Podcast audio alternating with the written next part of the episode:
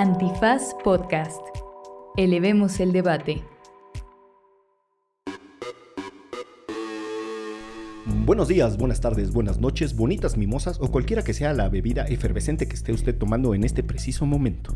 Y por más que queremos hablar de otras coyunturas nacionales e internacionales, Yasmín Esquivel nos sigue dando de comer, porque ahora se descubrió que plagió también su tesis de doctorado. La Yasmín, como decimos allá en Sonora, la, La Yas- Yasmín la plagiadora. y también hablamos de Genaro García Luna, nos lo pidieron en las redes sociales y pues no habría manera de que uno no hablara del tema y festejara, ¿cómo no? ¿Cómo no? Sí, así que quédense para que entiendan por qué y cómo festejamos. La parte final, además de la recomendiza, tiene extraordinarias risas. Este episodio lo hicimos con mucha amor y con mucha alegría, porque esto es... ¿Derecho? Remix. Divulgación jurídica para quienes saben reír. Con Ixel Cisneros, Miguel Pulido y Andrés Torres Checa. Derecho Remix. Bienvenidas, bienvenidos, bienvenides a una emisión más de Derecho Remix, que es posible gracias a Citatir. Sí, Tati. Los trabajadores de la televisión y la radio. Desde, además, desde la Confederación, no sé qué, en Acapulco. Eh, re- Reunidos. En Acapulco Guerrero. Celebrarán su vigésima tercera asamblea anual. Aprovechamos para mandarle un saludo al abogado más laureado que disfrutaba del momento citatir. Sí. En donde sea que ande, en los oficios eh, a los que se dedique, le mandamos un abrazo. Ya escucharon ustedes las voces y las risas de... Ojalá Ix- no se quede sin chama. Esperemos que no. De Ixel Cisneros Soltero y de Oli. Andrés Torres Checa. Buenas, buenas. ¿Cómo están muchachos? ¿Todo bien? Todo bien. Están, a ver, que ha habido una semana muy intensa eh, y la escaleta tenía un solo tema, que era el mentado juicio de Genaro García Luna, Correcto. que es una cosa que eh, supongo que Ixel la debe tener contenta, conociéndola. eh, hay una... Hay una parte de, de su ser que debe estar de plácemes, festiva. Mi ser punitivista. Exacto, sí. Pero eh, coincidió con eh, otras noticias y una de ellas es el cuento de nunca acabar. Los, el plagio sin fin se llama. ¡Qué barbaridad! una novela que se llame El plagio sin fin de Yasmín Esquivel. Uno Eh, quiere salir de ese tema y no puede. No se puede, está, está muy duro. Pero además, imagínate cuando le hablaron, o bueno, hablemos de qué pasó y luego voy a contar Sí, mi sí, historia. sí. Ah, Demos contexto. No, a ver, sucede que eh, unos colegas reporteros de El País, si mal no estoy, Sí. Beatriz Guillén y, Y Cedric. y Cedric Reiser. ¿Reiser? No sé cómo Sí. se dice su apellido, pero... lo Eh, nada, Raciel. Raciel, Cedric Raciel. Raciel. Eh. Quien, por en- cierto, también escribió La Viuda Negra. Mira Lean tú. ese libro que está bien bueno. Bueno, eh, no, no lo he leído, pero sigamos los, la recomendiza. Pero te creo. Bueno, entonces sucede que en un análisis de la tesis que presentó para obtener el grado de doctora, la eh, ministra todavía en funciones mientras esto se está grabando, y yo espero que ya no sea para cuando esto se esté escuchando. Para cuando se termine de grabar. Exacto. Que salgamos de aquí hay una pedota allá afuera porque ya salió. Yasmín Esquivel también plagió su tesis de doctorado, eh, que además tiene una cosa rara porque es en la Universidad de Anáhuac, pero en unos estudios duales, o sea, reconocidos también para una universidad de España, y también trae un tinglado ahí de que no cumplió los créditos de un lado, pero sí los del otro, pero entonces le echa la bolita. Eso no sabía. Sí, Yo sí, tampoco. sí. O sea, ya tenía un procedimiento académico por eh, el tema de, de su doctorado, pero ahora, en lo que se le descubre, una vez más, a Yasmín Esquivel, ministra de la Suprema Corte de Justicia de la Nación, es plagio. Pero además, la forma en la que lo hicieron está bien chida porque, mm, bueno, dijeron, "Ah, pues mira, si plagió la licenciatura, puede ser que también haya plagiado Capaz la que de- sí. Capaz que.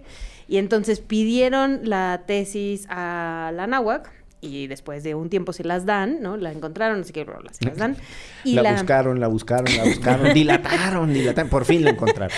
la de archivo la encontró, se las dio.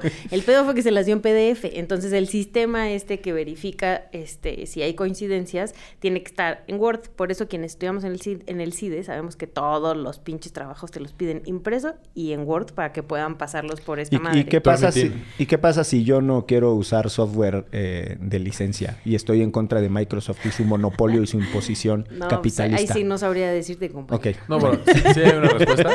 Lo tienes que subir en un... Procesador de texto. Ajá, que no sea imagen. Que no como se el imagine, PDF. como el PDF. Exacto. Muy que en bien. realidad el PDF también puede ser procesador de texto. El problema es que estas tesis son fotocopias, entonces queda como una imagen. Ok.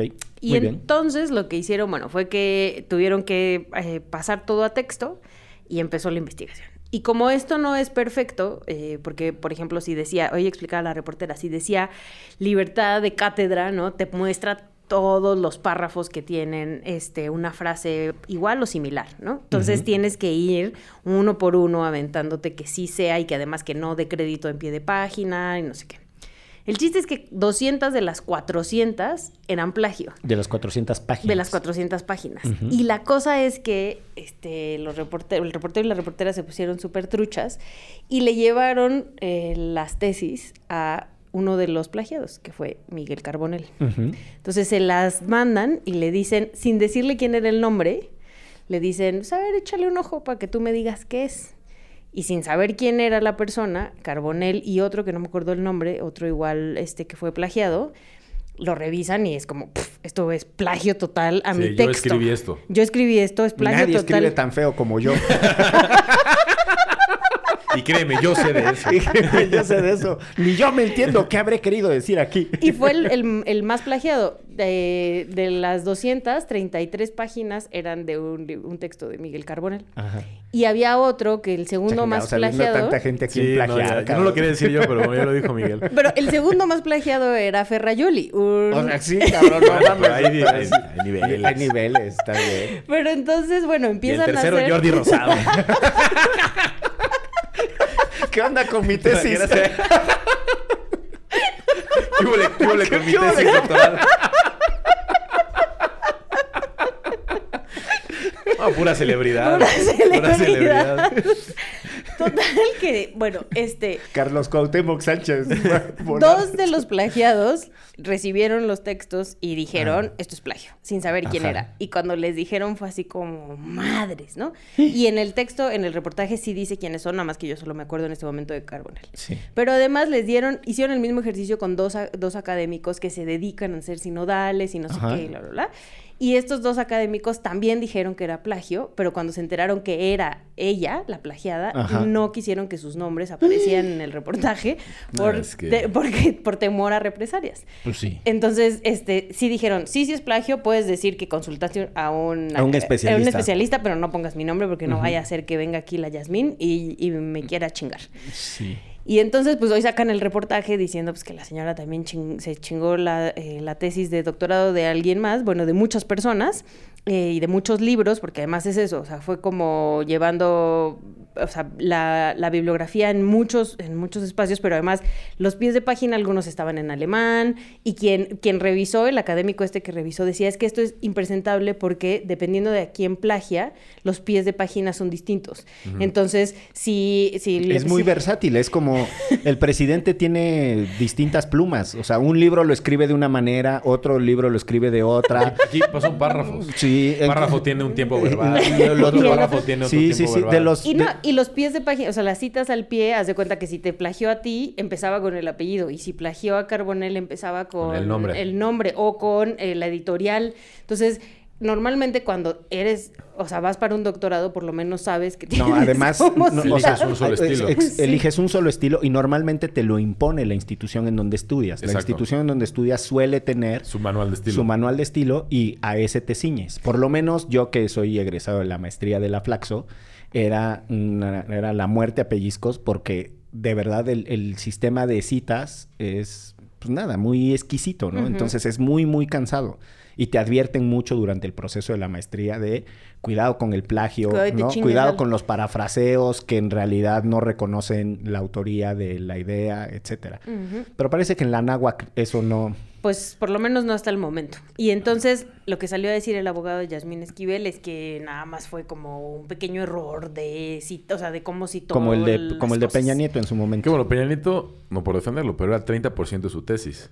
Esta ya tiene toda una tesis de licenciatura plagiada de otro alumno y el 50% de su tesis doctoral. O sea, esto ya es otro nivel. Sí, yo no sé si alguna vez ustedes que están escuchando esto caminaron por un lugar en la UNAM que le decían el pasillo de la eh, Salmonela. salmonela. Y había muchos letreros de se escriben tesis. Yo creo que de ahí sacó Yasmín Esquivel la, La suya. suya. O sea, agarró uno de esos papelitos y dijo, pues, ¿qué onda? ¿Me escribes mi tesis? Órale, va. Y ya, pues nada, alguien mecanografió una tesis de alguien más y órale, para adelante. Porque para cómo están las cosas... Específicamente el abogado dijo que no era un plagio, que era un descuido o deficiencia. El abogado de Yasmín. El abogado de Sí, Yasmín. descuido del presidente haberla mandado y deficiencia De de, la señora, cabrón. No, que aquí también el que sale embarradísimo es el, el sinodal. Ajá. Porque el sinodal fo- formó parte de estas personas que le firmaron su carta de buena conducta. ¿Se acuerdan que comentamos? que Yasmín le pidió como cartas de buena Sí, conducta. sí, que tenía hasta la de la administradora del, y del todo, ¿no? edificio. ¿no? sí paga sus cuotas. Pues uno de esos era el doctor José Antonio Núñez Ochoa, que cito, tuvo el honor de dirigir en el año 2009 la tesis doctoral de la ministra Yasmín Esquivel. O sea, esta, la plagiada. Esta plagiada. Diosito lindo. Y él afirma, sin duda alguna, la tesis de la ministra fue una tesis sobresaliente en la investigación, integración de cada uno de sus capítulos, referencias bibliográficas y cumplió con el estricto rigor académico exigido por la Facultad de Derecho de la NAU. Ay, cabrón, ya embarraron hasta la Facultad de Derecho. si ese es el este estricto... Sí, y esta carta salió en diciembre de 2022. Y ahora le dicen, ajá, tu tesis súper fundada e investigada también fue plagiada, compañero. Plagiada. Es plagiada. Se que- puso kinky la cosa de la tesis. A lo mejor por eso le dio la carta. Ah. Eso, eso, eso reprueba. Los legionarios no aprueban tu comentario. Ese comentario es rechazado por los legionarios de Cristo. Por el padre Maciel. Especialmente. Eh, oye, está, está tremebundo. Una de las cosas que me parece fenomenal de esto de que agarró partes de otros textos y tal, eh, es que uno de los autores plagiados estudió en Alemania y en Italia. Y entonces consulta a los autores en sus idiomas originales. Ah, porque él habla alemán y Porque él habla alemán e italiano. Y ella Güey, copia en alemán y en italiano Pues, ¿tú y cita sabes? los... No... Entonces sí, ya ¿Qué sabes. ¿qué tal ¿Tú que qué sí? sabes? Duolingo. Tomó sus clases en Berlitz. Y ya. No. Exactamente, sí. Qué oso. Vivía en la colonia Roma, hablaba italiano. No, la, Sí. No, la verdad es que ya es, o sea, ya era insostenible. Con esto ya es completamente ya absurdo, ridículo. Ya. Sí, está como para verla y reírse, ¿no? ¿Cómo, ¿Cómo llegas a trabajar? O sea, ¿cómo te presentas Yo enfrente de tus padres? vengo en bici. Vengo en- yo ¿Es vengo pre- en es Crocs. pregunte? Yo vengo en Crocs. No, o sea, imagínate, ella se tiene que ir a parar enfrente de sus demás colegas. Sí, ¿Qué onda? ¿Qué onda? ¿Qué onda, par? Oye, Ah. ¿Yasmín dice noticias? No, yo no. No, no, no. No noticias, la verdad. O sea, ¿cómo los ves a los ojos, no? Así de... Pero siento que hay gente muy descarada. Le estaba Hay que revisar los proyectos que ha redactado, a ver a quién se los pirateó. estaba platicando Está con mi mamá que es académica y mi mamá así de, está enferma de poder, no quiere soltar el poder, tendría que haber renunciado. A ver, yo insisto en que esa señora, si hubieras... Es mi análisis personalísimo haciéndola de eh, comentarista de Café del Sambors. Eh, ¿Cuántas menciones de marcas hemos tenido? Sí, Todo caray. por el dineral que nos van a pagar. ¿eh? Les va a llegar un cheque gordo, muchachos. Una vez les digo. Eh, yo creo que la señora debe haber dicho, pues ya me bajo, señor presidente. No, no manche, pues usted no sabe, lo- se va a poner feo y me siento bien mal. Me dio la, sí, me dio la malilla. Siento feo ir a trabajar. Tú te me sales de ahí, te carga tu chingada madre. Así que te quedas y te, ahí te quedas. Porque yo te puse y ahí te quedas. Y ya, o sea, no, no es viable que alguien con este nivel de fragilidad ético, político, profesional y jurídico pueda regresar a chambear. O sea, no hay manera, no hay manera. Y si la señora sigue ahí, las personas que trabajan con ella, Dios mío, qué vergüenza, Sí, cabrón. no, yo, con, yo con qué cara le digo a mi familia que trabajo para una persona que representa lo más podrido de la ética académica y jurídica. Y que en lo que trabajo es en el Poder Judicial. O sea, sí deben tener unos dilemas éticos. Ahora, los cheques del Poder Judicial no son delgaditos, No, entonces pues no. pues tampoco está tan fácil. Pero, y no es responsabilidad de las personas que trabajan para la ministra. No les estoy trasladando una carga eh, moral ni tienen por qué salvar a la patria. Pero debe ser complejísimo. O sea, esas personas deben tener una carga de contradicciones muy feas que la verdad es que no quisiera estar en su lugar. Justo ya encontré el, el otro autor, el que A ver. dijo que además lo había hecho, o sea, un plagio de manera burda, fue José Manuel Rodríguez Uribes, que es ministro de Cultura y Deporte del gobierno de España. Eh, Fue de 2020 a 2021 y hoy es embajador de la UNESCO y le plagió el texto Rousseau y los derechos humanos. A Ixchel le da risa la palabra UNESCO. Al, pa- al parecer. Al parecer. UNESCO. Me da cura que además plagias a alguien que probablemente se va a dar cuenta en algún momento de la vida. o Bueno, sea. que cuando lo hizo esto fue en 2009. Vete a saber qué caminos iba a tomar su vida y las personas que ella plagió. Algunos ya eran consolidados. ¿Como Carbonel? Pero ella... O Ferrayoli, ¿no? Sí, Carbonel, Sí, no, Carbonel, bueno, ya com- Ferrayoli. Carbonel ya compilaba a esas alturas. Ya, sí, ya tenía. Nunca, de- nunca, 15 dejó, nunca, de- nunca dejó de compilar. Ese fue el problema. Eh, no, a ver, eh, saludos a Miguel, que la verdad es que siempre fue, lo digo abiertamente, él siempre fue muy generoso conmigo. No, no, no me. Ya me dio vergüenza. No, lo digo, de verdad, mm, una persona muy generosa conmigo cuando estaba en el Instituto de Investigaciones Jurídicas. Bueno, Este- el libro de Ferrayoli que plagió es Derechos y Garantías, la ley del, del, más, débil. No, no puedes, no, es el clásico de Ferrayoli, no puedes plagiar ese texto. Pues 30 páginas, como no, no, no, o sea, no, no puede. 30 páginas de la ley del más débil, por cierto. Es de eh, 35. es de- no, es, es- es un libro delgadito, ¿eh? Debe ser ciento y tantas páginas, es, es muy delgadito. Una, una tapa roja de trota, No, la, versión que, que en su momento yo compré. Este, no puedo creer que te... 30 páginas de la ley También del los más débil. derechos fundamentales, apuntes de la historia de las constituyentes. De Dio- Maurizio Friarovanti. Sí, Mauricio. Sí. Fue una época en la que se pusieron muy de moda esos autores italianos aquí, Mauricio Fioravanti, eh, Ferraioli y otro güey que se llama Zagrebelsky, eh, que tenía un libro que era El Derecho Dúctil y nada, súper interesante, que además agarró de una misma época. Pues mira, sí, porque todos son así 94, Sí. 99, los libros. Sí, y creo que algunos de ellos eran de esta cosa que era un movimiento de jueces por la democracia, que eh, una cosa que había de Critical Legal Studies, y entonces eran jueces de inspiración marxista, y entonces había mm, algunos magistrados muy activos con esta interpretación más progresista del derecho y era muy interesante. No, no sé quiénes de ellos eh, hayan estado en ese ajo, pero coinciden con esas épocas. Bueno, ya me desvié. Eh, bueno, pues ahí está el tema de Yasmín Esquivel. No sé si quieran apuntar algo Última más cosa. que merezca.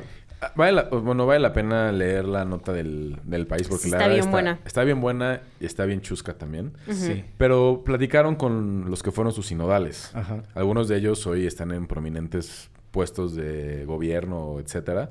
Uno de ellos se llama David Jiménez González, que es embajador en México en Honduras, quien dice, esta magnífica obra considera una minuciosa y profunda y responsable investigación que le da un va- valor singular de carácter intelectual, lo que siempre, por cierto, ha demostrado la maestra Esquivel.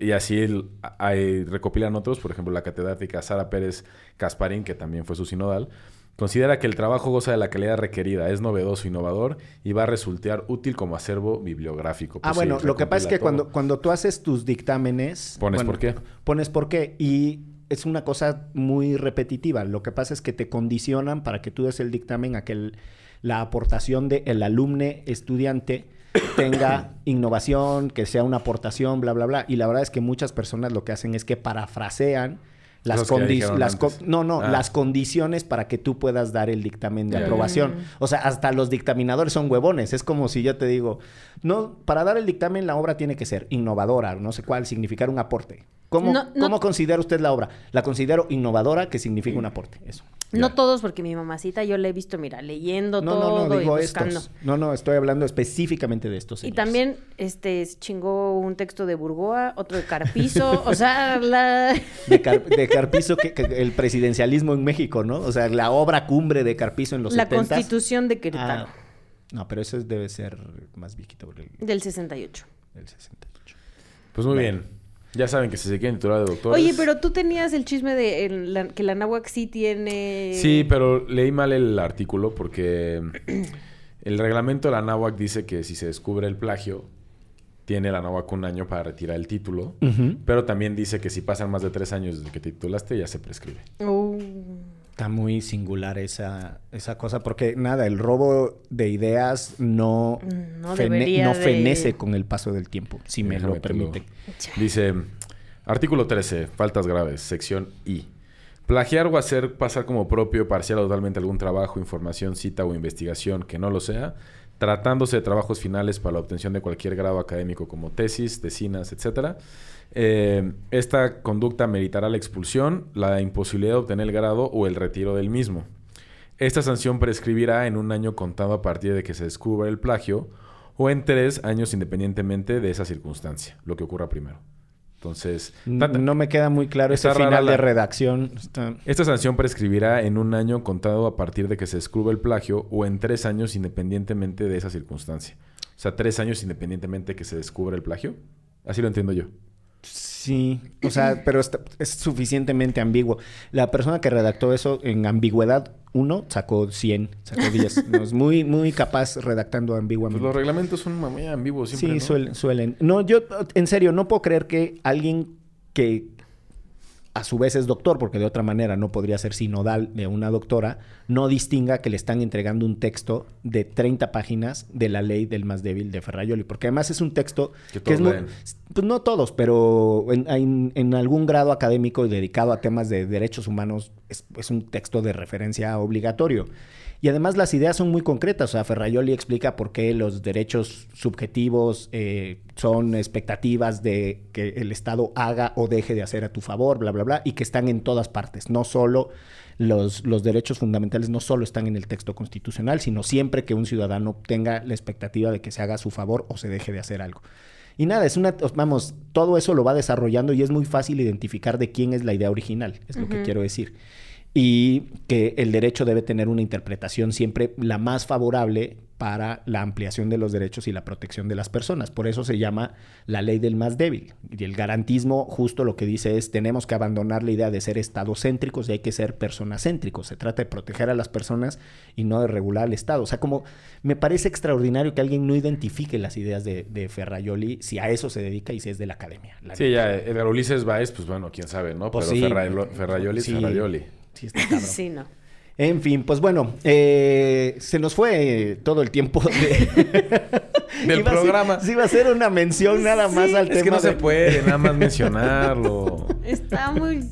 No sé si chistoso porque siento No, que es reímos para no llorar, No, pero sí, está reír. cabrón. Sí, está feo. Bueno, vamos a hacer una pausa y volvemos en esto que es. ¿Derecho? Remix. Para este podcast la impunidad es más que la simple ausencia de castigo. El mismo MP que llevaba la investigación del caso me dijo, te van a matar. Te quitan todo cuando tú entras ahí. Te dejan sin nada.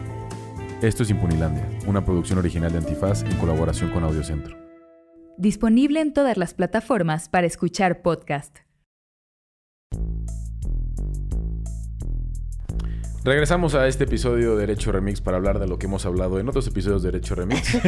Muchas gracias, ministra Yasmín Esquivel, y muchísimas gracias, Genaro García Luna, por hacer posible este episodio y a nuestros demás Patreons. Sí. Métanse, nos- métanse en problemas para que también... Nos lo pidieron, además, nos lo Sí, sí, pidieron, sí. nos lo pidieron. Es una petición de un episodio especial eh, y entonces lo estamos dejando grabado, cosa que no solemos hacer. Un viernes tradicionalmente grabamos los lunes, le damos su tiempo al señor productor, pues para que nos corrija las voces, porque ya sabemos que Checa en realidad tiene la voz de, este, de Javier Duarte. Checa habla así, si ustedes lo conocieran en persona. Todo esto se maquilla en no tiene postproducción. en Sí. postproducción esa voz ronca. Y las mías son risas grabadas de alguien más. Pero bueno, Se ha puesto a pensar, perdón, ¿eh? Sí. O sea, Piensen- nunca piensen- vamos a llegar al tema de García Luna. Piensen conmigo, querido pues que escucha, pero si ustedes han escuchado, digo, más bien visto estas series que tienen las risas grabadas, Ajá. toda la gente que se rió para esas risas se grabaron décadas antes y ya están muertas. Uh, o sea, todas las de Chespirito. O sea, todas las de como los sitcoms, eh, Friends. Friends y así, todas esas risas de gente que ya está muerta. No mames, ¿cómo sabes que los de Friends ya están muertos? No, porque son, alguna vez lo leí, que son grabaciones de risas que se hicieron. Ah, en los 60 o una o- cosa así. Ajá, exacto. O sea, tenían un Órale. banco, tenían, un banco de risas, grabadas. Wow. Ah, o sea, no se grababa en... no, Qué ah, de- loco, ¿no? O sea, de que... ah, o sea, de- Isa. Que Bueno, me paguen para poner risas grabadas. Muy bien. Ay, Dios. Antes de empezar a abordar el tema de Genaro García Luna, nos hemos permitido de manera festiva tener aquí un champrulé. Se los describo a quienes están escuchando esto. Eh, Y que no saben lo que es cada, eso. cada uno de mis compañeros eh, con quien comparto en esta circunstancia, que diga en esta ocasión la cabina, eh, tienen un poquito de jugo de naranja y... ¡Ay, güey! Tápense los ojos. Tápense los Tápense los ojos. ojos. Ahí viene, ahí viene. Una- Y en este momento, señora, señor, no se espante Le está costando trabajo. Le está costando trabajo. Ahí viene.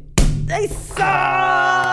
Muy bien. Eso que escucharon fue la liberación del corcho de una botella de champaña Moet Chandon. Dice, ah. dice chambrulé, vino blanco espumoso.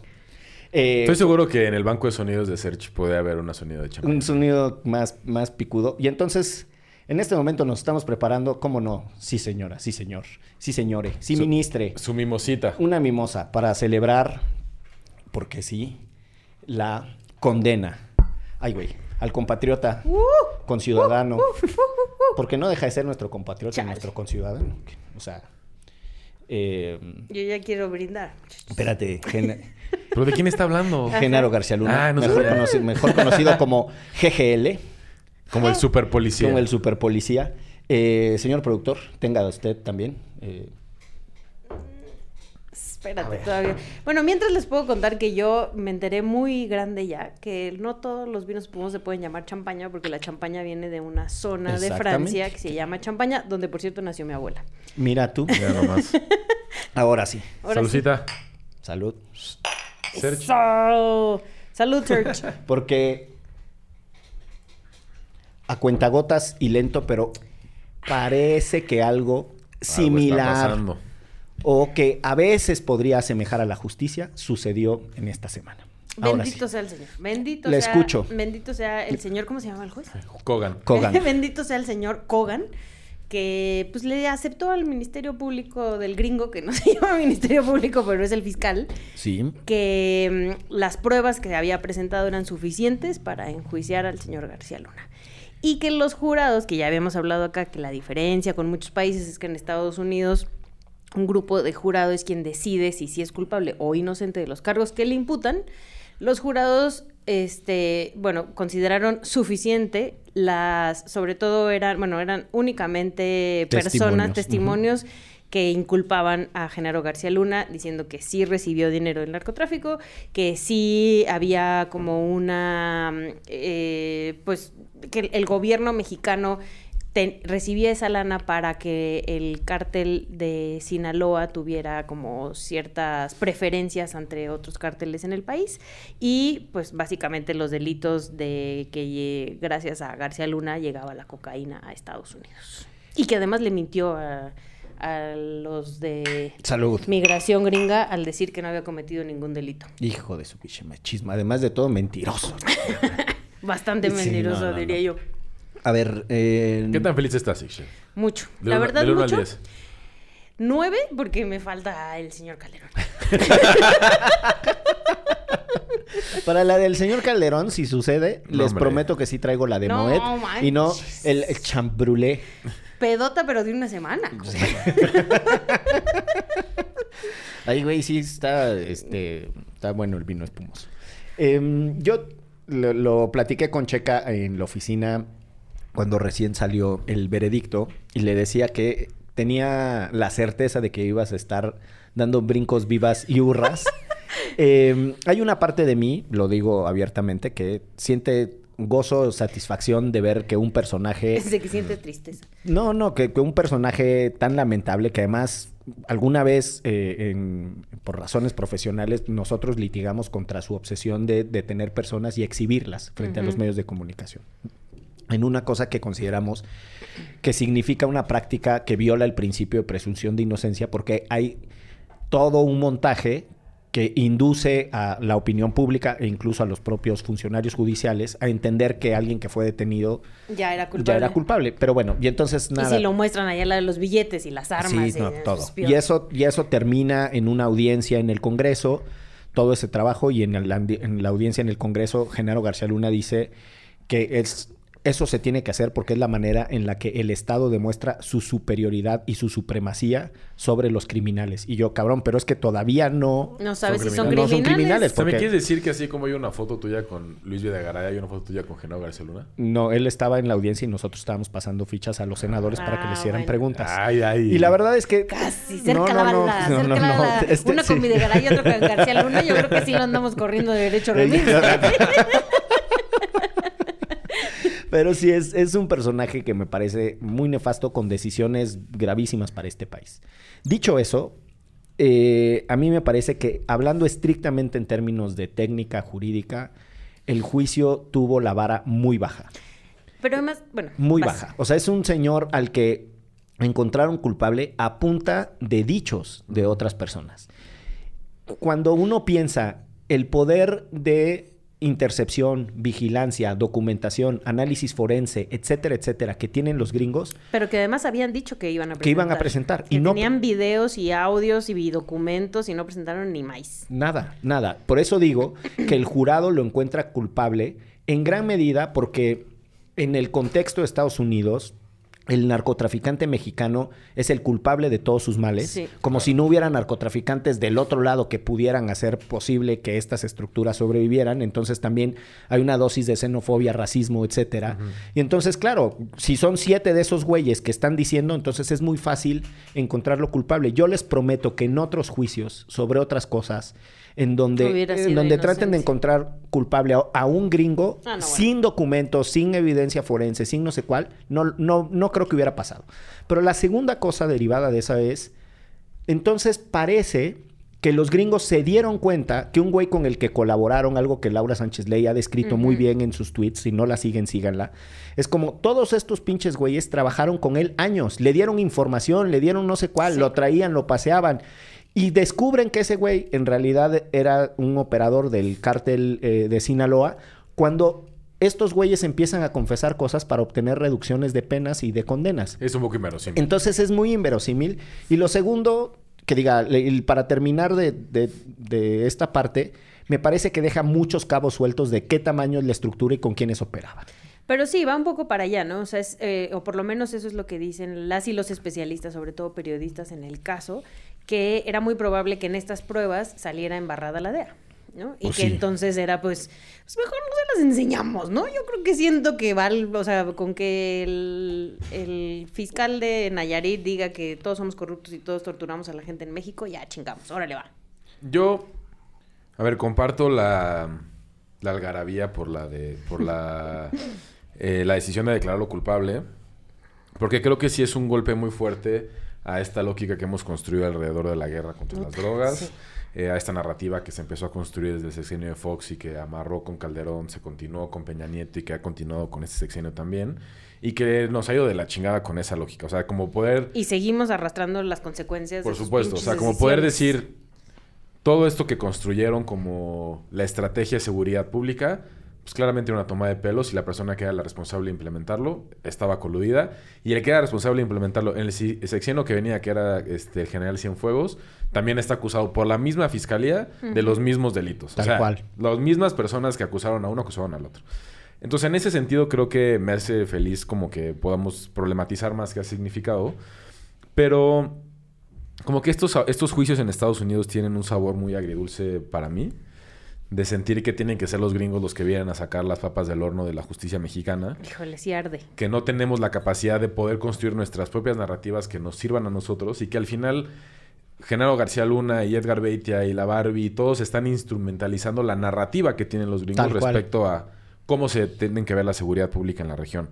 Entonces, claro, en un contexto en el que la DEA está peleadísima con el gobierno de López Obrador, pues sirve mucho reafirmar la lógica de que la, lea- la DEA está deteniendo a los capos que, el que López Obrador no está deteniendo. Y eso hace que nos que- que quedemos muy mal parados como Estado, la Total. verdad. Eh, y, y yo sí siento que más que una, como algunos lo han este, encuadrado, una victoria de la 4T es un pinche manotazo en la mesa de decir, aquí las decisiones se toman como nosotros queremos. Es- es- está muy complicado. La verdad es que cuando uno ya empieza a deshilar ciertas cosas, eh, el caso tiene más huecos y, y desbalances que buenas noticias. Por ejemplo, Pensemos que los gringos, cada que termina un sexenio, al mismo güey con el que colaboraban, lo tratan de detener. Porque lo hicieron con García Luna, ya lo dijo Checa, lo hicieron con Cienfuegos. Con Cienfuegos. Y la pregunta es, ¿a quién se van a pepenar? O sea, cuando termine el gobierno de Andrés Manuel, ¿de quién nos van a decir que estando a cargo de responsabilidades muy altas, terminó estando coludido con el narcotráfico? Si yo fuera alguien que trabajara en la oficina de Rosicela o alguien que trabajara en la oficina de, eh, de General Sandoval, estaría preocupadísimo de las Sí. cosas que estamos haciendo, o sea, o que ellos saben que están haciendo, porque van a ir tras ellos, con quienes cooperaron y con quienes eran sus amigos y a quien paseaban por todas partes y les aplaudían sus estrategias, hoy están en la cárcel o los iban a meter al tambo, como el caso de Cienfuegos. Pues tal cual, o sea, y también imaginemos que al rato los que estén agarrados, si su- ¿qué pensaría la 4T? No voy a defender a García Luna, lo que quiero es que nos pongamos serios sobre qué base terminaron juzgando a este señor. Si al rato siete narcotraficantes mencionan siete a Andrés Manuel, que tenemos que creerle a los siete narcotraficantes. Sí. Lo mencionó uno y el presidente se puso como loco y dijo que, Que no, iba que iba a demandar al abogado. abogado por daño moral y la chingada. Son testimonios rendidos bajo juramento que si le tienes que creer a uno, les tienes que creer a todos. Claro. Por eso es muy complicado y porque también... Solo aplauden lo de unos. Y Exacto, Los otros y- lo Y- y- desmienten. Tal cual. Y ahí hay una cosa muy densa en lo que acaba de decir Checa. Era la misma fiscalía que además vinculaba los dos casos porque vienen de los mismos. Ustedes recuerden que hay unos güeyes que son los gemelos Flores que agarran en Chicago y que ahí empieza, ahí se empiezan a armar todos estos casos, esta serie de casos. Y entonces ellos explican cómo funcionaba el esquema de, ¿no? del cártel de Sinaloa, su alianza en su momento con los Beltrán Leiva, cuando se pelean con los Beltrán Leiva, etcétera. Y estos güeyes que obtienen una reducción en su, en su sentencia, es decir, los encuentran culpable, pero el juez dice, ok, cooperaron, no sé cuál, los voy a tener en cuenta en su condena.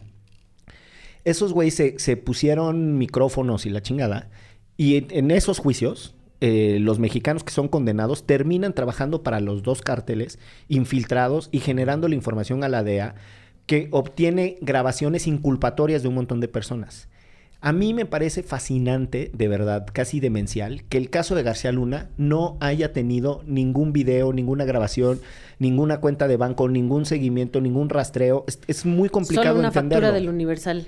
Sí, Donde o sea, dice que compraron publicidad oficial. pues sí, o sea, es como súper absurdo. Y además un güey de Coahuila, de otros casos, que está lo que los gringos eh, del, San Antonio Times, creo que se llama, el periódico que le llaman Coahuila Connection. Si un día tienen tiempo, pongan Coahuila Connection en Google y van a salir unas notas de este periódico de San Antonio de un, eh, de un periodista que, si mal no estoy, se llama James. eh, que hace una recolección de todos los casos que involucran al exgobernador que sustituyó en su momento a Rubén Moreira y toda la red de corrupción de Coahuila y cuánto decomisaron, la cantidad de propiedades que les decomisaron los gringos a todos esos coahuilenses en Texas es impresionante.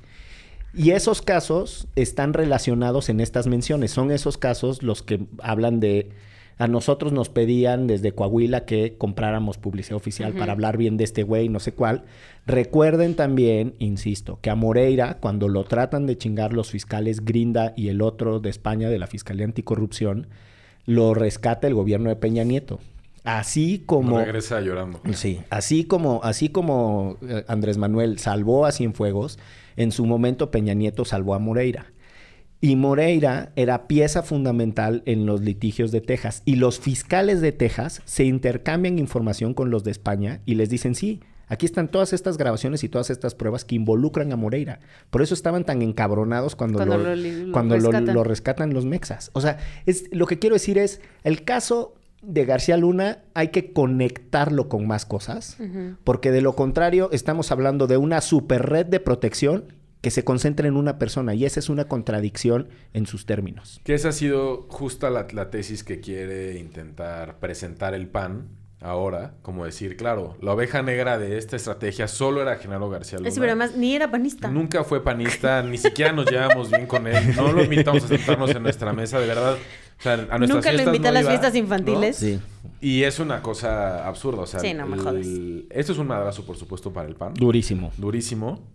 Y es absurdo como el PAN está, intentando lavarse la- las manos de decir, no, nosotros nunca se afilió, entonces nunca fue parte de este rollo, ¿no? No, y hablemos de Calderón diciendo que este justo es el, el negrito en el arroz y no va a comentar nada en el asunto, pero qué tal todos los policías y militares y marinos que dejaron su vida por nosotros y yo soy el único presidente que enfrenté al crimen organizado como se debía. Hijo de la chingada. O sea, por eso no estoy tan feliz. Sí, sí me parece que eh, tendremos que ver, en todo caso, por ejemplo, si la Fiscalía Mexicana, es una fantasía lo que voy a decir, es más, es una inocentada, es más, lo voy a decir con todos sus términos. Me hace ver como pendejo, pero bueno, si la, fisca- si la Fiscalía Mexicana le va a pedir, porque lo puede hacer, eh, utilizando los instrumentos de cooperación internacional, información a los fiscales de Estados Unidos del caso para decir, déjame ver quién más está en activo. Eso ya lo hemos dicho en otros episodios de Derecho Remix, que funciona de una manera muy singular. Los gringos tienen que demostrar que el güey se corrompió para comprobar estos delitos eh, de eh, ingreso de sustancias prohibidas a los Estados Unidos. Entonces es como, ah, sí, y recibió de esto y estaba en el cargo y no sé cuál, y entonces es bien corrupto y todos estos eran sus operadores. Pero todo eso después desaparece del proceso judicial de Estados Unidos porque no les interesa perseguir Claro. eh, esos actos corruptos. Y aquí eh, las colegas de Elementa, una organización que ha hecho un seguimiento muy interesante y muy particular al, al juicio de García Luna, eh, han enfatizado me parece que con mucha contundencia decir, y todo lo que sucedió en términos de violaciones graves a los derechos humanos, e incluso en términos de corrupción y lo que significa eso para este país, ¿cuándo lo vamos a saber? Y nada, estamos con el aplauso de cárcel es cárcel y no, o sea, por eso creo que de repente hay que tomarse la resolución con un grano de sal, diría yo. Ya te acabaste tu mimosa Ya, manita. muchacho, sí, para mí. Bueno, te queda ahí para un, para un brindis. Bueno, pero como sea. pa un traguito. Salud. Eso, no viene, ¿eh? sí, Sí. eso. Eso. Eso. Que bueno, también para Calderón ha sido este... Su comunicado es patadas de ahogado. No, bueno, terrible. Patadas de ahogado. Y por ahí le, re- le recuperaban y le restregaban un tweet que en algún momento él tuiteó cuando fue lo del culiacanazo. Ya se le anda cayendo la copa aquí. Pero estoy chocando contra todo, disculpen. Que Calderón decía, no hay nada que pueda pasar en materia de seguridad que no sepa el presidente. Sí. Palabras más, palabras menos, tuiteó Calderón, ¿no? Hace unos años, 2019. Y ahora... Para chingarse él- a Andrés Manuel, ¿no? Porque Claro, era claro. creo que el culiacanazo. Lo del culiacanazo. sí. Y entonces ahora, este... Calderón pone como... No, yo la verdad...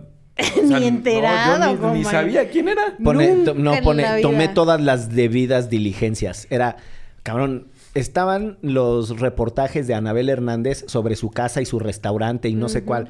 Es más, o sea, yo no sé qué hizo o qué no hizo el señor, pero de que su riqueza y su acumulación de poder eran desproporcionales a su función y a sus ingresos como servidor público, era Los de Gen- ah, evidente. los de los, Genaro de Genaro sí, García claro. Luna. O sea, era evidente. Entonces, lo que quiero decir es, en algún momento era casi como la decisión de, bueno, pues será corruptillo, pero me funciona, ¿no? Este, es bien valiente y le entiende a la policía. Y yo, de verdad, creo que ot- otra cosa que, que, que- que conviene insistir es en el tema de los gringos cooperaron con él un chingo. Y los gringos chingo. hacen eso recurrentemente. Ahí O está sea, Juan Orlando Hernández, ¿eh? O, sea, el expresidente Quienes no saben es... Exacto. le sirvió todo el tiempo eh, tener a Juan Orlando Hernández en la presidencia.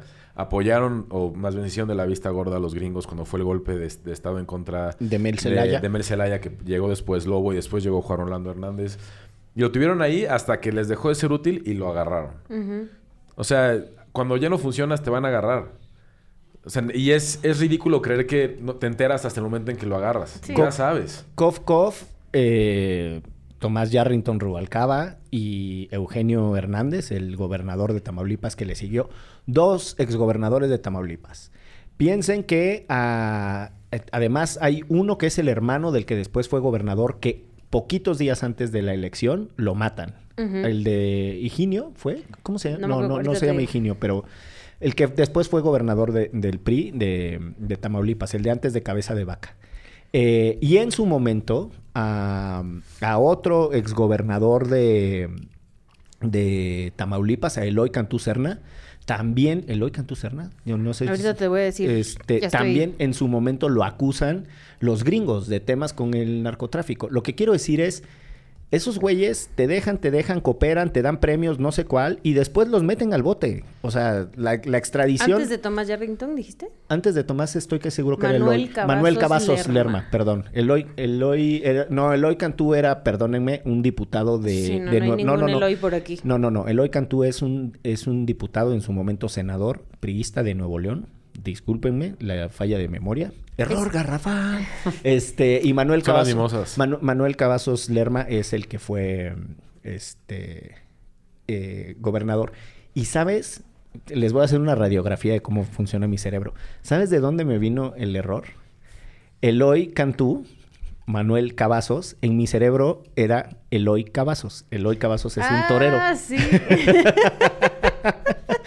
Pinches mezclas raras que hace la tatema con- mezclada con la mimosa. No, pues es que ahí está la respuesta, la mezcla la rara. Pero bueno, ustedes recuerden que están los gobernadores de Tamaulipas Claro.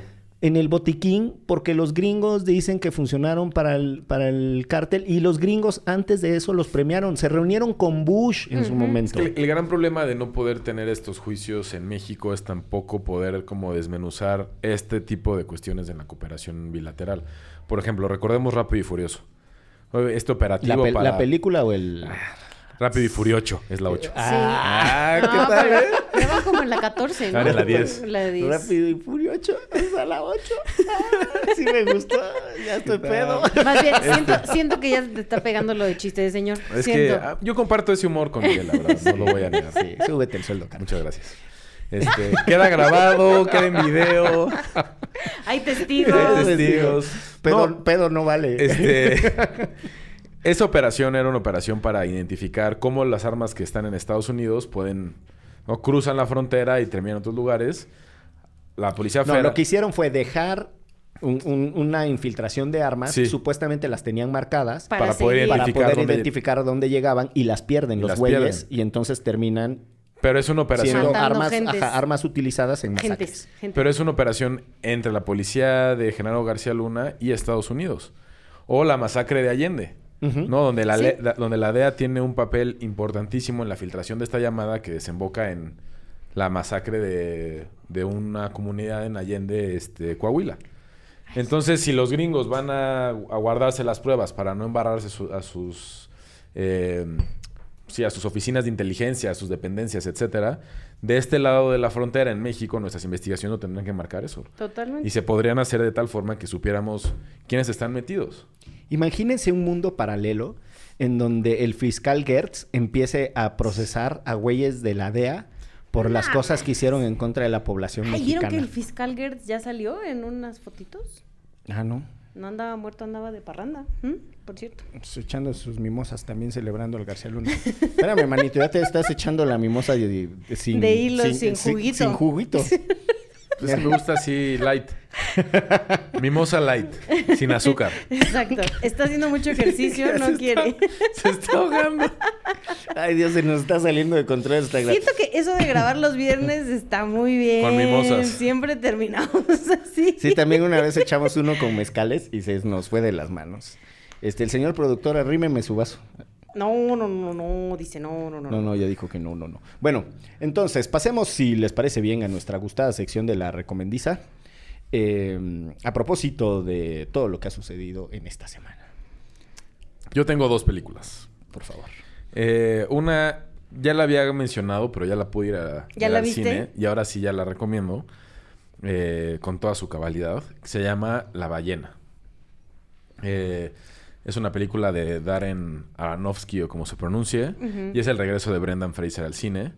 En la película él interpreta a un profesor de literatura inglesa que está batallando con una enfermedad que Ay, se llama obesidad mórbida.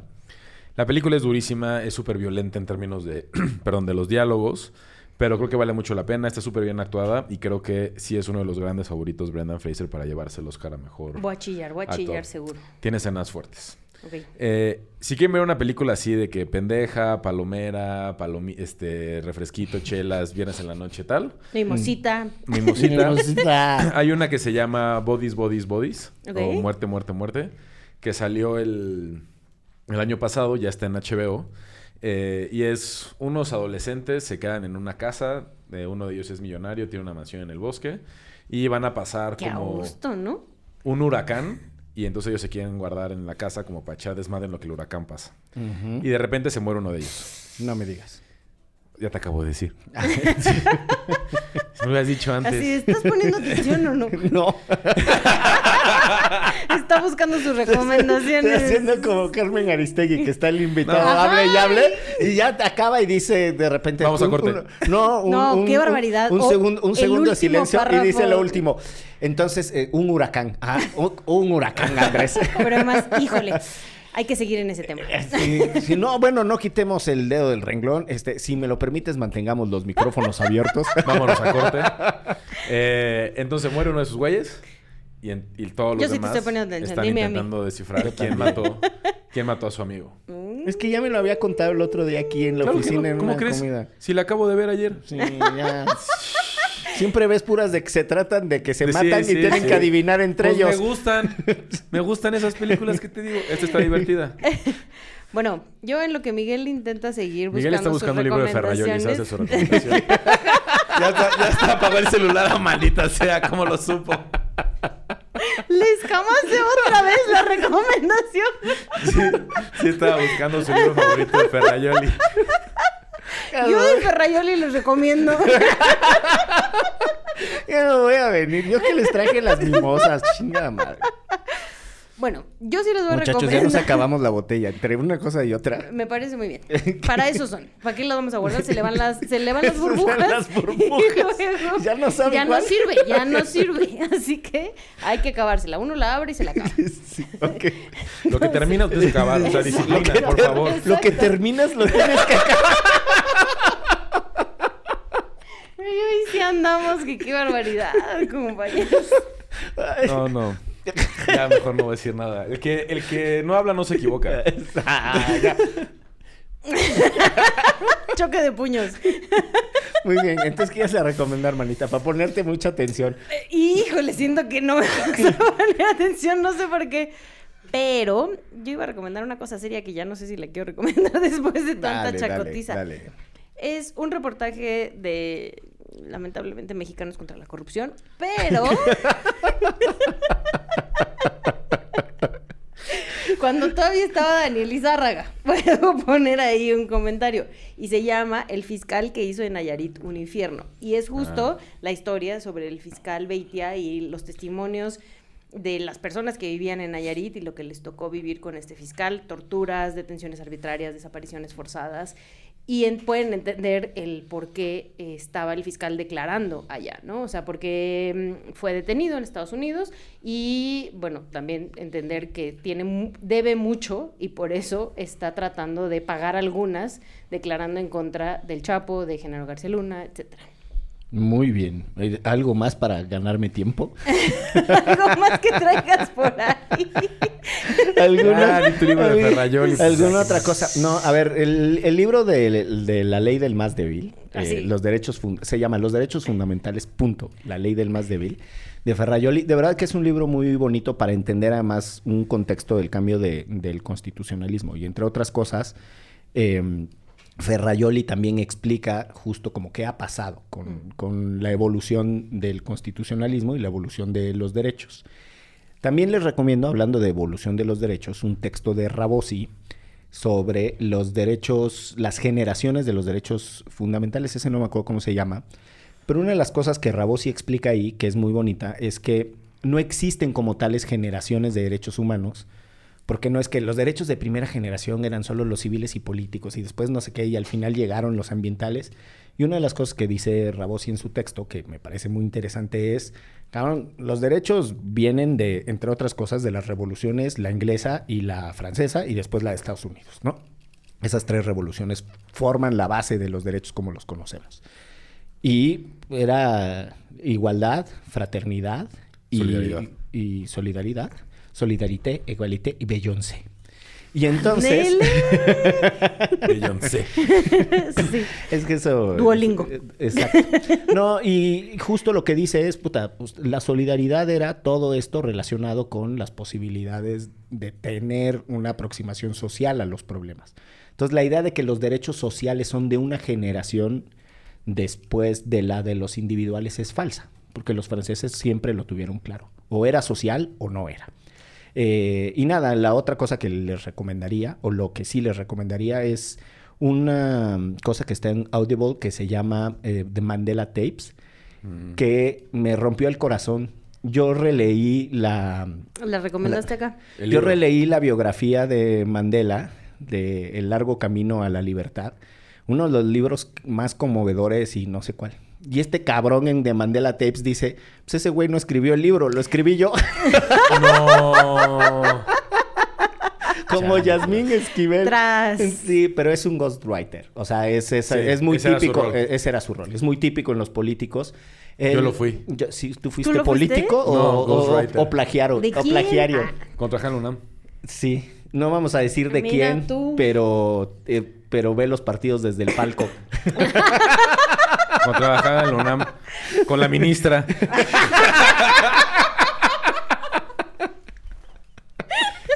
Sí, el Ghostwriter. Fue ghostwriter. Pero es muy común eso. Y nada, este güey explica pues que él escribió la, la- la autobiografía de Mandela y pone muchos fragmentos de sus conversaciones. Y yo tengo una fascinación por Mandela, o sea, me parece un personaje de verdad muy, muy interesante y lo que sucede en Sudáfrica es muy intenso. Y nada, les, re- les recomiendo ese viaje. podcast. Muchas Ah. gracias. Pues ahora sí, nos vamos de esto que fue. ¿Derecho? Remix. Sería bueno que estos pres quedaran registrados en algún lugar y luego hacer un... Pues están grabando. Muy bien.